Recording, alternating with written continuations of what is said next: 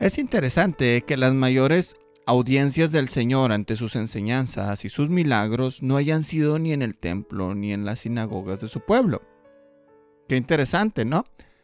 Los mejores momentos de su ministerio, por decirlo así, sucedieron al aire libre, al pie de una montaña, a las orillas de la playa del mar de Galilea, en la casa de alguien, en los campos o incluso en las calles en donde las multitudes acudían a él. El día de hoy veremos precisamente que justo cuando salió de la sinagoga, en donde sanó aquel hombre del que comentábamos la semana pasada, el Señor fue al aire libre, salió al aire libre junto al mar, en donde recibió miles de personas para sanarlos, liberarles, liberarlos, perdón, y enseñarles su mensaje. Vayamos, si son tan amables, a Marcos capítulo 3, versículos del 1 al 6, si son tan amables, y empecemos nuestra sesión de hoy con el texto en cuestión. Dice lo siguiente. Marcos capítulo 3, versículos del 1 al 6. Entonces Jesús se retiró al mar con sus discípulos y una gran multitud de Galilea lo siguió, y también de Judea, de Jerusalén, de Idumea y del otro lado del Jordán, y de los alrededores de Tiro y Sidón, una gran multitud que al oírlo, o que al oír todo lo que Jesús hacía, vino a él. Y dijo a sus discípulos que tuvieran lista una barca para él por causa de la multitud, para que no lo oprimieran, porque él había sanado a muchos, de manera que todos los que tenían aflicciones para tocar a Jesús se echaban sobre él. Y mientras que los espíritus, o y siempre que los espíritus inmundos veían a Jesús, caían delante de él y gritaban, Tú eres el Hijo de Dios. Pero él les advertía con insistencia que no revelaran su identidad. Queridos amigos, bienvenidos a nuestro espacio de reflexión bíblica, a nuestro podcast. Quien les saluda como siempre con muchísimo gusto, Johnny Rodríguez. Es un placer para mí estar con ustedes. Les mando un abrazo, espero que se encuentren de maravilla el día de hoy. Y vamos a empezar el análisis de nuestro texto y vamos a hacer unos comentarios al respecto de la siguiente manera. Observen que el pasaje muestra claramente una secuencia en que sobresalen dos detalles a considerar. En primer lugar, notamos a las masas acudiendo a Jesús luego de haber oído de sus maravillas o de sus maravillosas obras. Y en segundo lugar, observamos la forma en que Él las atendió en sus diversas necesidades. Entonces, para dar inicio a nuestra sesión, ya formalmente, vámonos de nuevo a los versículos 7 y 8 de Marcos capítulo 3 y vamos a releer la parte para entrar más de lleno al contexto, ¿sale? Dice, entonces Jesús se retiró al mar con sus discípulos y una gran multitud de Galilea lo siguió, y también de Judea, de Jerusalén, de Idumea, del otro lado del Jordán y de los alrededores de Tiro y Sidón, una gran multitud que al oír todo lo que Jesús hacía, vino a él. Acabo de leer la versión Nueva Biblia de las Américas, por si es que tienen diferencias con sus Biblias. Es por esa razón. Noten que el versículo 7 comienza diciendo que Jesús se retiró al mar con sus discípulos. Por las circunstancias del contexto se puede afirmar que era el mar de Galilea, en donde ya había estado en varias ocasiones, y una en particular muy similar a esta situación, a saber, cuando sanó un paralítico bajado por el techo en Marcos capítulo 2, versículo 13, y desde donde parte el relato del llamamiento de Levi. O sea, era una concurrencia en la casa, en la casa, en, una casa ya en, en, donde, en la región de Galilea, donde bajan al paralítico por el techo, ¿se acuerdan? Y después de eso se va al mar, donde se topa a este tal llamado Levi y lo, lo invita a ser su discípulo. Una cosa similar es la que está sucediendo aquí. Veíamos que Jesús estaba en la sinagoga donde había sanado a un hombre que tenía la mano derecha atrofiada y luego saliendo de esa sinagoga es que sale al mar. En Mateo capítulo 12, versículo 15 menciona específicamente que sabiendo los planes tramados en su contra, él se retiró de ahí, de la sinagoga, en donde, como ya he mencionado, había sanado a aquel hombre de la mano derecha atrofiada o la mano seca. dando a entender que son eventos íntimamente relacionados y directamente sucesivos en el tiempo. Esa es la idea que nos plantea Mateo, ¿no? Por eso es que nos atrevemos a decir que son eventos que están inmediatamente después, o sea, cronológicos. Ahora bien, lo interesante de esto es que mientras los escribas y fariseos estaban planeando cómo destruir al Señor Jesucristo, luego de aquella manifestación de amor, misericordia y poder con que había sanado a aquel hombre, las personas de la región, no obstante, a diferencia de estos fariseos y escribas, junto con los herodianos, cuando supieron de este y de muchos otros milagros de más que había realizado el Señor en aquella región, acudieron a él, deseosos de ver en persona las maravillas hechas por este personaje tan singular de quien habían escuchado. Se especifica que una gran multitud de Galilea lo siguió hacia el mar. Claro, por supuesto, porque se hallaban cerca de donde estaba Jesús y fueron testigos o habían sido testigos de la mayoría de sus hechos, de la mayoría de sus señales y prodigios. Por ejemplo, en Marcos capítulo 1 del 29 al 34, allá se cuenta que Jesús sanó a la suegra de Pedro y a una multitud en Capernaum. En los versículos 39 al 42 se describe la el relato cuando Jesús sanó a un hombre que padecía de lepra. En el capítulo 2, versículos del 1 al 12 de Marcos también, Jesús sanó a un paralítico, del que ya hacíamos mención al principio del programa, y el milagro citado del hombre de la mano seca en el capítulo 3, versículos del 1 al 6. Sin embargo, el versículo 8 agrega que también de Judea y de Jerusalén, de Idumea y del otro lado del Jordán, y de lugares tan al norte como Tiro y Sidón, una gran multitud que al oír lo que Jesús había hecho, entonces vino a él. Con respecto a la ubicación del mar donde estaba el Señor Jesús y sus discípulos, aquellos lugares citados se hallaban bastante alejados, algunos del orden de varios cientos de kilómetros. Por ejemplo, Judea y Jerusalén, pues no tanto, porque estaban inmediatamente al sur de Galilea, aunque Galilea no era pequeño, ¿eh? Pero ya Idumea se hallaba aún más allá, siendo la frontera sur de toda Palestina. En contexto, Palestina es la región, o cuando se hace mención a la región de Palestina, se está, o en Israel de aquel tiempo, se hace mención a la parte norte que incluye todo Galilea y la parte sur que es Judea. Entonces, debajo de Judea, en la frontera sur, está Idumea, del que se menciona en el pasaje. Ahora, del otro lado del Jordán corresponde más bien el lado este del mismo, del río Jordán, en donde se hallaba la región de Perea, de Decápolis, perdón, y, e incluso podríamos decir que hasta la tierra de Golán, más hacia el norte. Y luego, al norte de Decápolis, me refiero. No, eh, luego después dice Tiro y Sidón, ciudades que eh, pertenecían a la costa del mar Mediterráneo, son ciudades importantes de la región de Fenicia y estaban ya muy al norte pegados al mar Mediterráneo. Esto representa una región bastante importante en cuanto a extensión se refiere y que muestra los alcances de las noticias acerca de las maravillas hechas por el Señor Jesucristo. O sea que el chisme corrió muy rápido y se extendió bastante con una... Eh, bueno, más bien se extendió en una región bastante considerable. Cuando pensamos en esto, pues con razón los escribas, fariseos, sacerdotes y toda esta bola de líderes estaban tan celosos del Señor Jesús, incluso los políticos, ¿no? Algunos de los que se enteraban de las noticias del Señor ya estaban celosos de Él.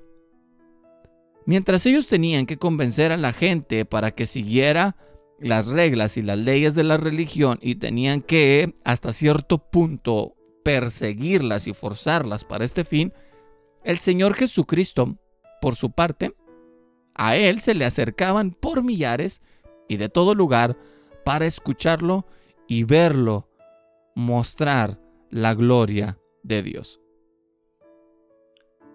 Por supuesto que después de varios siglos de silencio divino y de la monotonía que el judaísmo proporcionaba al pueblo en aquel tiempo, aunado a la crisis que se vivía por el dominio y la opresión del gobierno romano impuesto sobre toda la región, uno entiende por qué la gente estaba tan sedienta y hambrienta de ver a Dios obrar de aquella manera tan asombrosa e inusual como se lo contaban, como lo estaban escuchando. Casi, pudiera, casi pudiéramos mirar a todas aquellas personas impresionadas por las maravillas que les decían acerca de aquel judío de Nazaret y cómo de inmediato tomaron a los enfermos que no podían moverse y otros tantos que podían trasladarse por sí mismos para ir donde él estaba. Y quizás, quizás hallar gracia para recibir la, la sanidad, perdón, requerida. Y para asombro de todos ellos, eso fue precisamente lo que sucedió. Ellos iban con una expectativa y resulta que el Señor Jesucristo superó sus expectativas. A todos los que se acercaron a Él, a todos los que creyeron en su poder y, hallaron gracia ante sus ojos y fueron sanos, como, como podemos leer en los versículos del 9 al 12.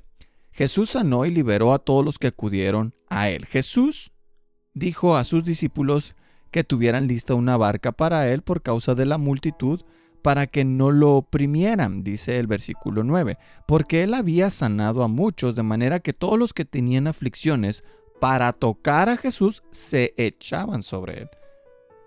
Y siempre que los espíritus inmundos veían a Jesús, caían delante de él y gritaban, Tú eres el Hijo de Dios. Pero él les advertía con insistencia que no revelaran su identidad. El Señor sanó a muchos y liberó a otros tantos, como se puede leer en los, en los versículos, ¿no? La multitud estaba asombrada porque sin duda sin duda, amigos, lo que les contaron no era ni la mitad de lo que estaban viendo con sus propios ojos. El Señor sanaba enfermos y, expulsaba demonios en un parpadeo, en un chasquido, en un, en un abrir y cerrar de ojos. No hacía procedimientos elaborados o conjuros preestablecidos. Él solo sanaba con el poder que emanaba de su glorioso ser. Es por ello que afirmamos con toda seguridad que sin duda, sin duda, Él es una fuente inagotable de misericordia y de poder, de la cual todo el mundo podría beber sin temor a que se termine. Así de vasto, así de, de, de gigante, de, de inconmensurable y desmedido es el Señor Jesucristo y sus recursos. No obstante, por esta misma razón, ¿eh? Por la abundancia de su infinita misericordia y perdón y gracia y poder que había en él, resulta que la gente no esperaba su turno u oportunidad para que él los tocase o los atendiese. En su lugar todos se abalanzaban en pos de él, lo apretaban y lo oprimían desmedidamente. Esta escena muestra un detalle muy interesante. La conjunción de la divinidad con la humanidad de Jesús aparece claramente en esta escena. Por una parte se ve con toda nitidez, con toda claridad, su impresionante capacidad para sanar y liberar a todos los que lo necesitaran. Eso se puede percibir casi de inmediato. Pero por otra parte también, y no menos importante, se observa su humanidad en todo el sentido de la palabra, pues como hombre podría, podría haber sido dañado antes del tiempo indicado. Y es por ende que dijo a sus discípulos que tuvieran lista una barca para él por causa de la multitud para que no lo oprimiesen oprimieran, perdón, para que no lo apretujaran. Todo mundo sabemos que la cruz era algo inevitable para Jesús, pues para esto había sido enviado al mundo, como lo explica Mateo 16, 21, cuando el Señor hablaba con sus discípulos y les estaba anunciando su muerte. Dice Mateo 16, versículo 21. Desde entonces Jesucristo comenzó a declarar o mostrar a sus discípulos que debía ir, debía ir, énfasis en debía ir a Jerusalén y sufrir muchas cosas de parte de los ancianos, de los principales sacerdotes y de los escribas y ser muerto y resucitar al tercer día. O sea, era necesario o debía ir, sufrir, ser muerto y resucitar. Eso era lo que estaba escrito acerca de él y lo que tenía que hacerse. De manera que al el hecho de que fuera apretado, atropellado, oprimido por la imprudencia de la multitud no era algo que estuviese agendado en su calendario. Se entiende por qué, ¿verdad?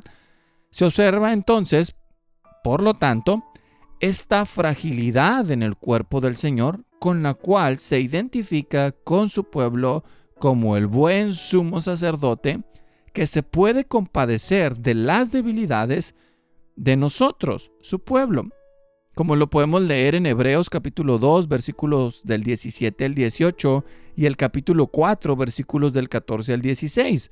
Y me gustaría leerlo para que lo recordemos y que no se nos olvide que la humanidad de Jesús es algo vital en su naturaleza, es algo vital.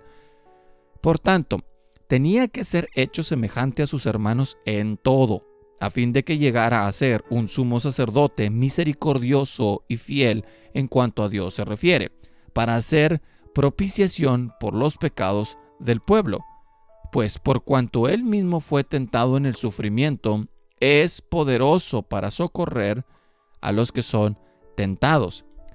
Teniendo pues un gran sumo sacerdote que traspasó los cielos o trascendió los cielos, el Hijo de Dios, retengamos nuestra fe. porque no tenemos un sumo sacerdote que no pueda compadecerse de nuestras flaquezas o debilidades, sino uno que ha sido tentado en todo como nosotros, pero sin pecado? Por tanto, acerquémonos con confianza al trono de la gracia para que recibamos misericordia y hallemos gracia para el oportuno socorro. Así pues, es como resalta esta unión misteriosa entre su divinidad y su humanidad. En contraste con la necedad y la impaciencia de la gente que no pensó en las consecuencias de sus atrabancadas acciones, el Señor mostró en aquel momento sabiduría y paciencia, prudencia y cuidado en el trato de todos y hasta de sí mismo al apartarse para, no, para que no sucediese algún accidente. Eso se puede ver a partir de, de, de, de una observación directa de las circunstancias. El comentarista William Hendrickson utiliza este pasaje para señalar una aplicación muy práctica de esto. Me gustaría citarles lo que él escribió. El pasaje acerca de esta barca o barquilla no debe descartarse como si fuese algo que no tiene significado práctico como se hace a menudo. Por el contrario, es sumamente práctico. Nos muestra que Jesús no solo era divino, sino que era también humano. En su estado de humillación hizo un uso prudente de las precauciones y medidas de seguridad contra posibles riesgos. Al hacer esto, ¿no nos está enseñando una lección que todos haríamos bien en atender? A esta enseñanza no siempre se le da la importancia de vida.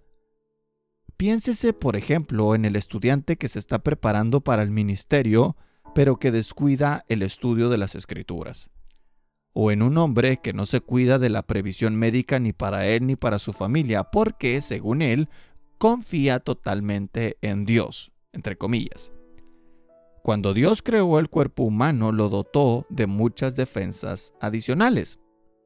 En el caso particular al que Marcos 3.9 se refiere, es muy posible que la mencionada barquilla no se utilizara. Lo importante es que estaba allí, lista y disponible. Aquella barquilla nos enseña una gran lección. Fin de la cita. Entonces nos damos cuenta de la prudencia del Señor Jesucristo y su sabiduría en sus acciones también al tener estos, estos detalles en cuenta, pese a que él estaba manifestando un poder impresionante en aquella sesión. Al hacer milagros y señales y liberar a los endemoniados, él estaba manifestando la gloria y el poder de Dios y no obstante se preocupa de estas cosas. Qué, qué importante, ¿no? Otra de las razones por las que el Señor se subió a la barca y se alejó, y se alejó del gentío fue para enseñar y proclamar su mensaje. Pues esa era una de sus más importantes consignas, como sabemos, ¿no? Y como se menciona en Marcos capítulo 4, versículo 1, dice que dice, comenzó Jesús a enseñar de nuevo junto al mar y se llegó a él una multitud tan grande que tuvo que subirse una barca que estaba en el mar y se sentó y toda la multitud estaba en tierra a la orilla del mar. Basado en ese texto, nosotros podemos suponer con toda tranquilidad que el Señor también cuando se subió a la barquilla y se alejó de la multitud aprovechó la oportunidad para enseñar como era su costumbre. Así pues, la palabra de Dios debía ser expuesta. El llamado del arrepentimiento al arrepentimiento, perdón, y la genuina fe necesitaba ser proclamado a estas pobres almas que no solo estaban azotadas por las enfermedades ¿eh? o atormentadas por los demonios, sino que vagaban como ovejas que no tenían pastor. O sea, no nada más nos mueve eh, a compasión la situación terrible de las enfermedades, y de los tormentos que sufrían aquellas personas poseídas por demonios. Claro que somos movidos a misericordia. Pero no nada más eso, sino qué pasa con la situación espiritual de ellos.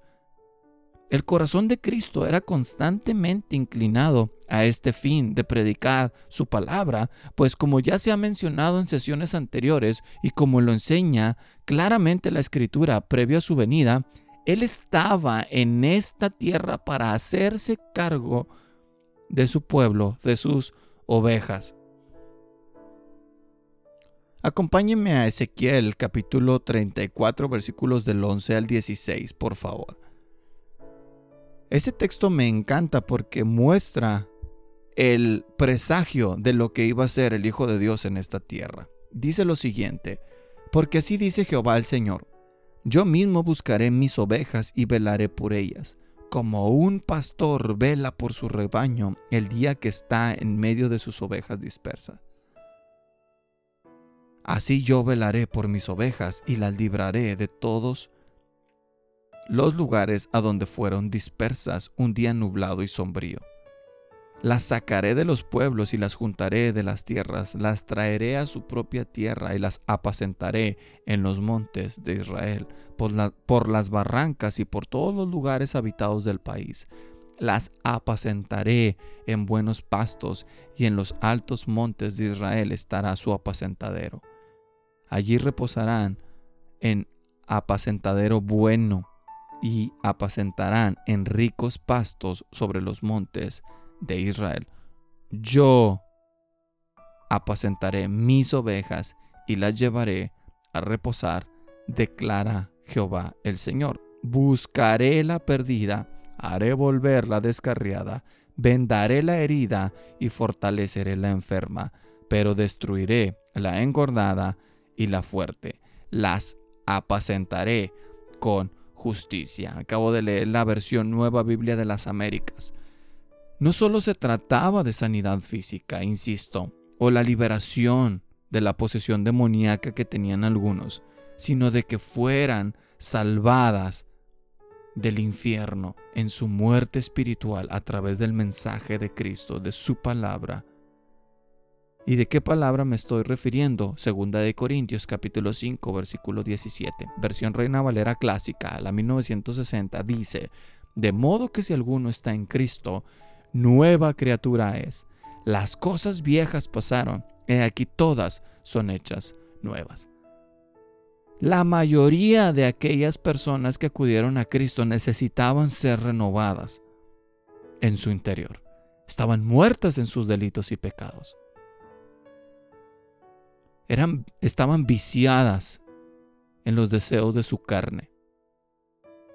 Requerían con urgencia unirse a Cristo y ser nuevas criaturas, que pase todo lo viejo y que todo sea hecho nuevo otra vez. Y es debido a esto, a estas cualidades, a, esta, a este deseo ardiente de Cristo Jesús por su pueblo, que me he atrevido a sugerir que el Señor, cuando se fue a la barca y que se subió ahí, aprovechó la oportunidad para enseñar. El texto no nos lo dice, amigos. Pero basado en esto, podemos atrevernos a sugerir que el Señor sí aprovechó esa oportunidad porque era una de sus prioridades. Ahora, de vuelta al pasaje, en los versículos 11 y 12 también de Marcos 3, hay una frase muy interesante que además se menciona también en otros pasajes tocante a la expulsión de demonios, por ejemplo, allá en Marcos capítulo 1, versículos del 21 al 27, en donde el Señor expulsó, perdón, a un espíritu inmundo en la sinagoga de Capernaum. Y volviendo a los versículos 11 y 12 de nuestro pasaje, que dice lo siguiente, y siempre que los espíritus inmundos veían a Jesús, caían delante de él y gritaban, Tú eres el Hijo de Dios pero él les advertía con insistencia que no revelaran su identidad. Los demonios caían delante de él y gritaban. Lo mismo que sucedió en aquel pasaje que acabo de mencionar de Marcos 1 del 21 al 27. Eso era algo muy común en el ministerio de Jesús. Los demonios caían delante de él y gritaban. Es decir, estaban aterrados ante la majestad del Señor. Ellos exclamaban, Tú eres el Hijo de Dios, mientras los escribas y fariseos lo acusaban de ser charlatán y blasfemo. ¡Wow! Los espíritus caídos y corruptos tenían una mejor concepción de Jesús que muchos de los hombres de la época, incluidos líderes religiosos. Interesante, interesante. Cuando leo esto y cuando reflexiono al respecto, en verdad, en verdad, me quedo asombrado de la dureza del corazón humano y me deja sin palabras.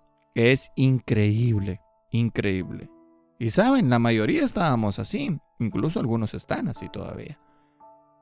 Dios es quien nos tuvo que revelar quién era Él. El Señor no estaba satisfecho con las declaraciones de los demonios, volviendo al punto, ¿no? Aunque dijeran la verdad, ¿se fijaron? O sea, eh, los demonios decían, tú eres el Hijo de Dios, y sin embargo el Señor los callaba. ¿Por qué?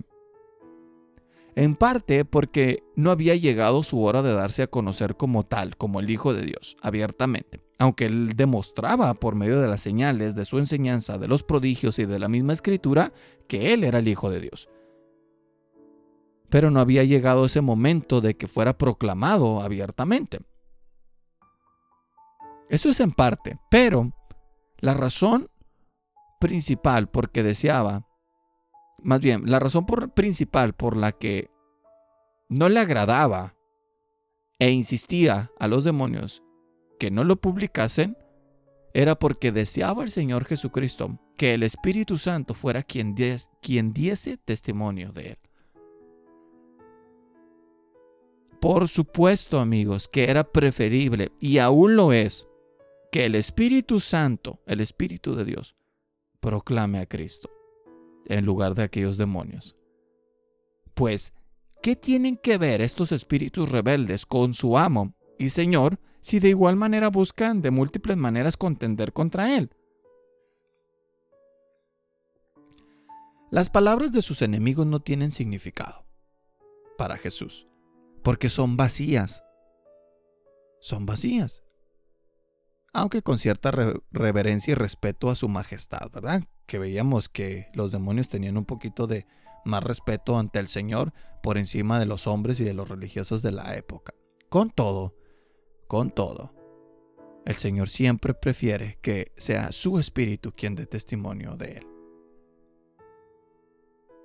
Amigos, es momento de cerrar la sesión de hoy con una pequeña reflexión que aparece en el relato paralelo de Mateo capítulo 12 versículos del 15 al 21. En aquella descripción la escena se resume en tan solo los versículos 15 y 16. El autor ahí no invierte mucho tiempo en lo que sucedió en aquel lugar del mar de Galilea, puesto que está enfocado en citar la antigua profecía acerca del Cristo de Dios, del Mesías, como un argumento para demostrar que Jesús lo era. En otras palabras, todo lo que Marcos relata con mayor detalle en el capítulo 3, versículos del 7 al 12 que acabamos de ver hoy, es para resaltar lo que Mateo declara en los versículos del 17 al 21 del capítulo 12 y viceversa. O sea, estos pasajes son complementos perfectos y uno es la viva imagen del otro. Ambos pasajes son una excelente descripción de Jesús como el enviado de Dios, el ungido de Dios, el siervo de Dios, el Mesías, o como nosotros lo conocemos como el Cristo de Dios.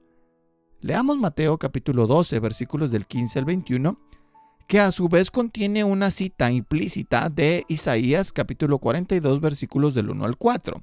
Dice lo siguiente, pero Jesús, sabiéndolo, se retiró de ahí y muchos lo siguieron y los sanó a todos y les advirtió que no revelaran quién era él para que se cumpliera lo que fue dicho por medio del profeta Isaías cuando dijo, Este es mi siervo, a quien he escogido, mi amado en quien se agrada mi alma. Sobre él pondré mi espíritu, y a las naciones proclamará justicia. No contenderá ni gritará, ni habrá quien en las calles oiga su voz. No quebrará la caña cascada, ni apagará la mecha que humea, hasta que lleve a la victoria la justicia, y en su nombre las naciones pondrán su esperanza. ¿Cuál fue la razón por la que el Señor mostró toda esa gracia y poder en la narración del pasaje que hemos visto el día de hoy? Para que se cumpliera lo que fue dicho por medio del profeta Isaías para que la palabra de Dios se cumpliera y se demostrara que Él era, Él es y siempre será el Cristo de Dios. No hay necesidad de esperar otro. Vamos a esperar a Él mismo de regreso un día por su pueblo. No va a haber otro Cristo de Dios. Él es el Cristo. El pueblo podía, podía confiar en Él sin temor a equivocarse pues Jesús es el escogido por Dios, su más profundo deleite, en quien su alma se agrada sin límite y sobre quien reposa completa y enteramente el Espíritu Santo. Nadie puede, ni podrá, ni ha podido jamás poseer al Espíritu Santo sin medida, excepto el Señor Jesucristo porque Él permaneció sin pecado. Y es curioso que sin embargo las multitudes no podían percibir ese hecho tan hermoso y majestuoso de poseer al Espíritu Santo sin medida.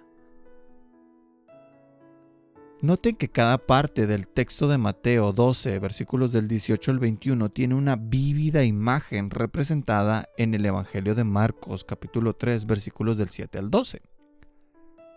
Y que ah, también se puede observar a lo largo de todo el ministerio del Señor, ¿no?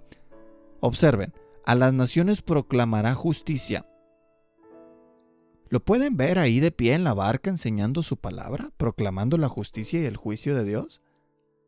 Es lo que Jesús siempre estaba proclamando. Arrepiéntanse y crean en el Evangelio. Era un clamor constante e incesante para la gente. No solo a su pueblo Israel, ¿eh? sino a las naciones que estaban ahí representadas, pues una gran multitud de Galilea lo siguió, pero también de Judea, de Jerusalén, de Idumea y del otro lado del Jordán, incluso tan al norte como Tiro y Sidón una gran multitud que al oír todo lo que él hacía, acudió para verlo, para estar con él. Segunda parte del versículo dice, no contenderá ni gritará, ni habrá quien en las calles oiga su voz. Observen que los demonios gritaron de terror, o gritaban de terror, no nada más ahí, ¿no? En todos lados donde se, se topa a Jesús a un endemoniado, los demonios gritan de pánico, estaban aterrados y se postraban ante él. La gente elevaba su voz para ser atendida.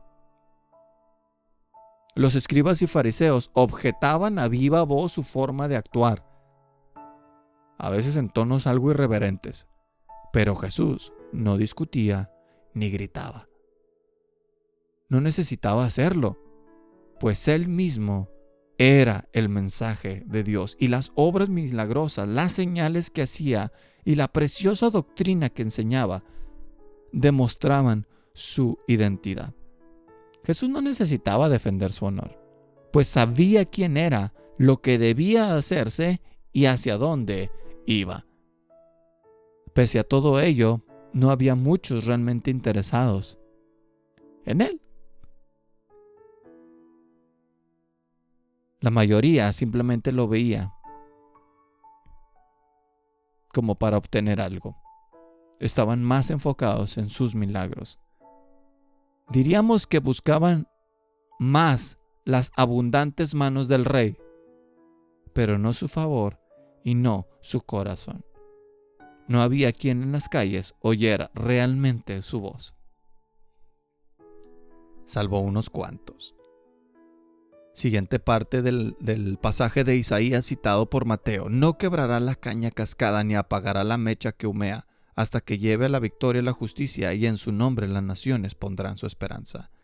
¿Qué significa que no quebrará la caña cascada ni apagará la mecha que humea, sino la tierna gracia y misericordia mostrada por todos los enfermos que sanó y los endemoniados que liberó?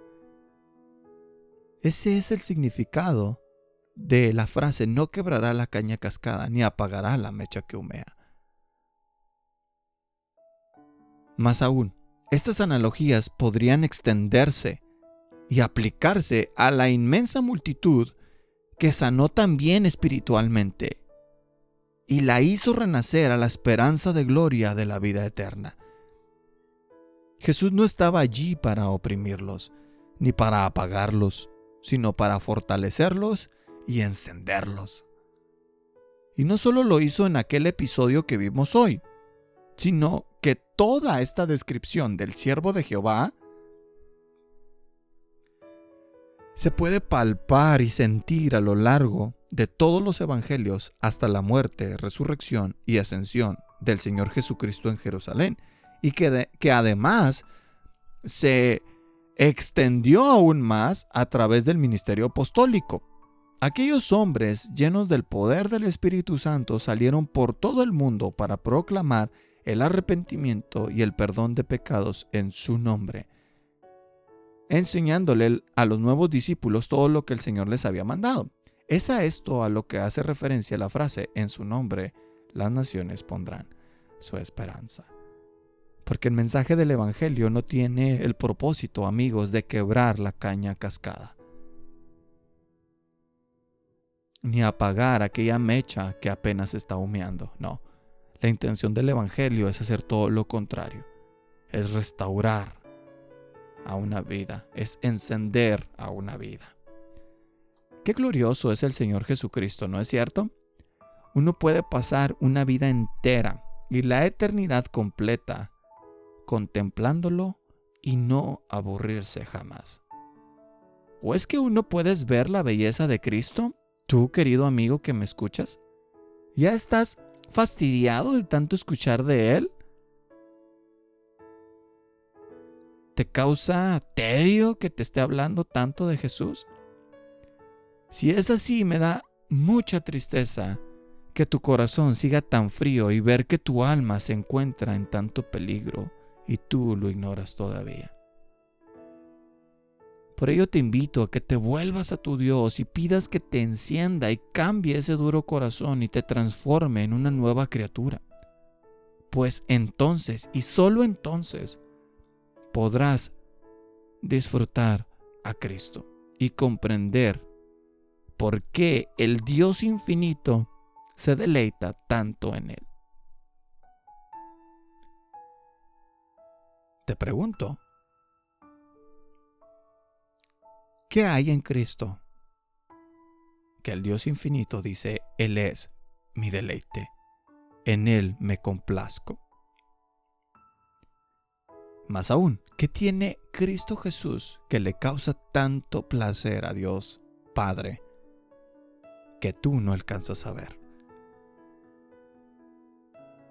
Que yo no alcanzo a ver. ¿Te fijas que hay mucho más en Cristo de lo que tú y yo hemos imaginado?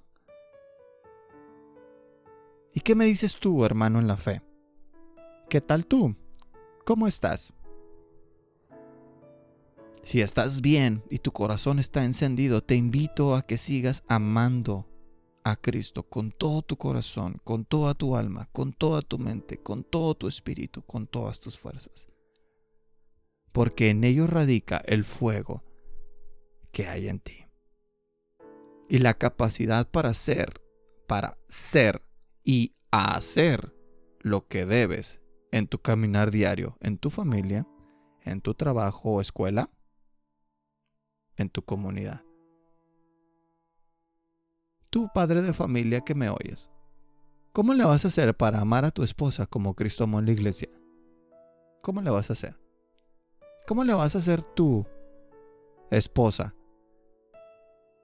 para honrar a tu marido y someterte a él y verlo como tu guía y tu líder espiritual. ¿Cómo le vas a hacer tú, joven y señorita, para honrar a tus padres? ¿Cómo le van a hacer ustedes, padres, para amar a sus hijos como Dios los ha amado? ¿Cómo le van a hacer para ser más honestos? Para ser más serviciales, para ser más abnegados. ¿Cómo le vas a hacer para perdonar al enemigo, a los que te dañan? ¿Cómo le vas a hacer?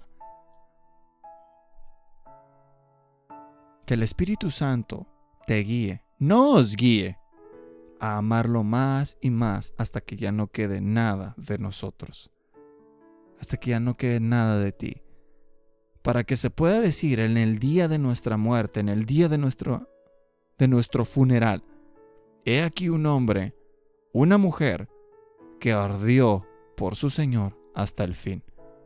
Una antorcha cuya flama se extinguió solo cuando partió al hogar celestial. Que Dios te bendiga, querido amigo, hermano en la fe. Vamos a orar. Padre, te doy gracias por este momento en el que somos expuestos a tu palabra. Nuestra alma está desnuda delante de ti. No podemos ocultarte nada. No podemos fingir ante ti, no nos podemos esconder.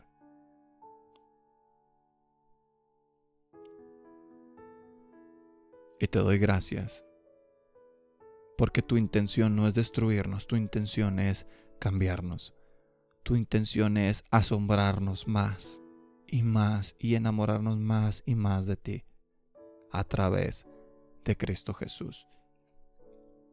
Mi amado Señor, te pido que nos reveles a través de tu Espíritu Santo cuán glorioso eres tú. Y que a través de nuestra lectura de la palabra nosotros podamos conocerte más y enamorarnos también más de ti valorar tu sacrificio, valorar tu naturaleza, tu humanidad, tu divinidad, tu pasión por las almas, tu sabiduría, tu prudencia, como no pecaste jamás, y que podamos ser hechos conforme a tu imagen y tu semejanza. Espíritu Santo, haznos como Jesús. Transfórmanos como Jesús a cada uno de mis hermanos y de los que me están escuchando, yo te pido que, que tú los cuides, que los guardes, que no se pierdan, que no se aparten y que podamos estar contigo toda la eternidad. Que podamos, mientras tanto ese día llega, poder ser luz y sal a nuestra vecindad, a, nuestro, a nuestra colonia, a nuestra familia y que los demás puedan ver a Cristo a través de nosotros. Amén y amén.